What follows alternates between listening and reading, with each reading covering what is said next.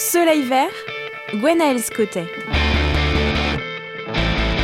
C'est notre rendez-vous avec la nature, la- la- le développement durable, l'écologie. Pourquoi ça te fait rire? C'est vrai? Oui, c'est vrai. Bah alors, bonjour Gwenaël. Bonjour Cécile. Euh, écoute Gwenaël, on, on entame là un petit peu euh, ben, presque la fin d'année en Euh, fait. C'est un peu la fin, ouais. ouais, ouais. Donc pour finir euh, cette année de Soleil Vert, j'ai voulu qu'on aborde un domaine qui me tient beaucoup à cœur, hein, comme, pas du tout comme tous les autres de l'année, hein, et qui est très important pour le développement durable, c'est la, la biodiversité. hein. C'est bon, c'est comme pas mal de trucs, plus on connaît quelque chose, moins on en a peur déjà, et plus on a potentiellement envie de le protéger. Et pour moi, bah, à Nantes, euh, le Muséum d'histoire naturelle et la Galerie des animaux en particulier, c'est vraiment le lieu idéal pour aborder euh, la question de la biodiversité. Mais avant qu'on commence à écouter le reportage qu'on a fait hier, euh, une chose à savoir déjà, c'est que l'humain a une grosse tendance à vouloir nommer et décrire tout ce qu'il rencontre. Donc très vite, on a commencé à, à explorer le monde et on a répertorié tout ça. Et on a aussi commencé à classer tout ça. Enfin, au début, on a plutôt rangé hein, dans l'ordre. Du meilleur, les anges, hein. ensuite les hommes et euh, tout en bas, les cailloux. Hein, c'est très fort. Donc avec le temps, on a aussi cherché à comprendre euh, comment euh, on était arrivé à cette biodiversité autour de nous.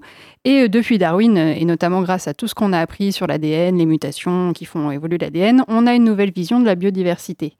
Et on cherche maintenant à faire des groupes selon l'idée que donc plus les êtres vivants partagent des points communs au niveau de leur anatomie, euh, de leur gène ou de leur développement embryonnaire, plus ils se ressemblent et plus ils sont cousins. Et donc plus leur ancêtre commun est proche de nous. Et donc c'est donc tout ça que j'ai voulu faire euh, découvrir à Cécile, qui n'avait étonnamment jamais euh, visité, j'étais très déçue, hein, le muséum euh, d'histoire naturelle de Nantes, qui est pourtant euh, merveilleux. Non mais c'est vrai, je dois l'avouer, je ne l'avais pas fait. Maintenant tu y retourneras. Euh, oui, très probablement. On y va On y va.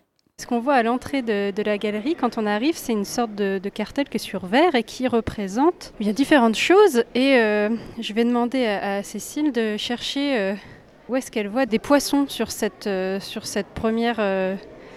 euh, voilà, sur ce qu'on a devant nous là. Ouais, d'accord. Il y a un truc qui s'appelle les actini... actinistiens. Ça ressemble à un poisson. Le dipneustre, à dipneuste, pardon, à côté aussi. Sur la droite complètement de cet euh, arbre phylogénétique des vertébrés, on a aussi un truc qui s'appelle actinopérygien. Ou pérygien.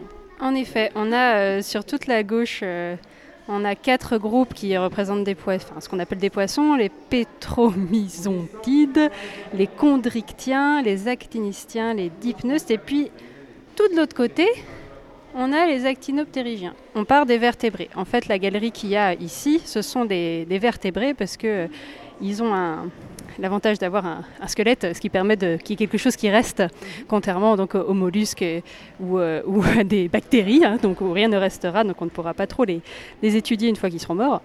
Et donc on a les vertébrés, et donc qu'est-ce qu'il y a en dessous de vertébrés? On a le caractéristique qui est animaux possédant des vertèbres. Et puis euh, on passe ensuite aux gnatostomes. C'est des noms barbares, mais c'est pas grave. Ce sont les animaux qui possèdent des mâchoires. Donc là, jusque-là, on en a juste un qui n'a pas de mâchoire, c'est les pétromysontides. Ils ressemblent à quoi, euh, trop, euh, Cécile? Bah, ça ressemble à des espèces, enfin une anguille, une espèce de raie, euh, raie mentage, je sais pas, mais une raie. Donc les- ceux qui n'ont pas de mâchoire, c'est ceux qui ressemblent un peu à des anguilles. Et puis après, on a ceux qui ont des mâchoires. Et quand on va voir dans ceux qui ont des mâchoires, on arrive aux ostéictiens. Qu'est-ce qui a marqué en dessous, Cécile? Alors c'est marqué animaux possédant un squelette constitué d'os. Et oui, parce qu'en fait, euh, squelette ne veut pas dire os, forcément. On a en fait des poissons, ceux qui vont être tout à gauche, qui n'ont pas d'os, qui ont une mâchoire mais qui n'ont pas d'os. Donc c'est cette raie euh, dont parlait Cécile. Eux, ils n'ont pas d'os, ils ont des squelettes qui sont en cartilage. Et donc, bah, ils font pas partie du même groupe. On va commencer à aller les regarder. Alors, la, la particularité de, la galerie des animaux du Muséum d'histoire naturelle de Nantes, c'est, euh, je crois, une des seules en France à avoir les animaux qui sont rangés selon justement cette classification qui existe, euh, qui on appelle la nouvelle classification, qui existe depuis les années 50. hein. donc, c'est tout nouveau, hein, très innovant. Et donc, ils ont été re-rangés parce que le, le muséum a été refait, ce qui a permis de ranger les, animaux selon les, nouveaux groupes qui ont été faits. Donc, on va aller regarder. Au milieu de la galerie, on a un grand squelette de, baleine. Et au rez-de-chaussée, on a un grand squelette. On peut voir sa tête par ici, parce qu'il y a des. On a un grand squelette de- d'un ancêtre de la baleine, notamment. C'est impressionnant hein, quand même. On regardera un petit truc tout à l'heure sur la baleine quand on passera, tu verras, c'est rigolo.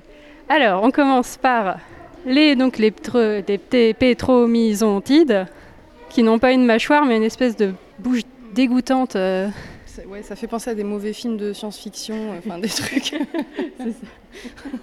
Après, on arrive aux poissons qui ont des os en cartilage, donc comme les raies. Et on a aussi tout cela là. Tout cela, c'est des, des chondrichtiens. Ils n'ont pas d'os, euh, ils ont du cartilage. Et qu'est-ce qu'on qu'on trouve, euh, qu'on reconnaît un petit peu? Ah, ça ressemble à, des requins. Eh ben ouais, les requins, c'est, des poissons qui ont des os. Donc c'est quand même des poissons. Mais à ce moment-là, euh, il y a beaucoup de poissons parce Moi, que. Je suis perdue là. Oui, voilà. Donc le poisson est un terme gastronomique et pas un terme euh, vraiment euh, scientifique. Donc on a les raies et euh, les requins. Et puis après, on va passer euh, à, des, à des poissons qui vont avoir euh, un squelette en os. Celui-ci qui est plutôt connu, Cécile, c'est lequel tu le reconnais C'est le sélacanthe. Voilà. Alors le sélacanthe, il a euh, une particularité, c'est qu'il a... il ressemble à ça depuis des millions d'années. Ouais, ça fait très préhistorique. On a l'impression que ça n'a pas beaucoup changé, effectivement. Et non, il n'a pas beaucoup changé. Mais ce qui est rigolo, c'est de se dire que le sélacanthe, il a le même âge que nous. Mais il n'est pas moins évolué. C'est pas parce qu'il est euh, plus vieux, euh, qu'il ressemble encore à ce qu'il ressemblait il y a des millions d'années, qu'il est moins évolué. Il a mis autant de temps que nous. Et en fait, il est juste très bien adapté à son environnement. Il n'a pas besoin d'évoluer plus. On va continuer à avancer. Après, on passe aux, grenouilles. Les batraciens qui ont... euh, leur petit nom, c'est les lysamphibiens. Donc, ils ont, ils ont plutôt quatre pattes. Ça ressemble un petit peu plus à, ce, dont on a l'habitude. Et là, on arrive aux marsupiaux. Les monotrèmes d'abord, mes préférés. Donc les monotrèmes euh, représentés par deux espèces qui sont l'échidné et euh, l'ornithorynque. Alors l'ornithorynque, il est un peu... Bah, L'ornithorynque, moi j'adore, rien que parce que c'est un, un défi orthographique formidable.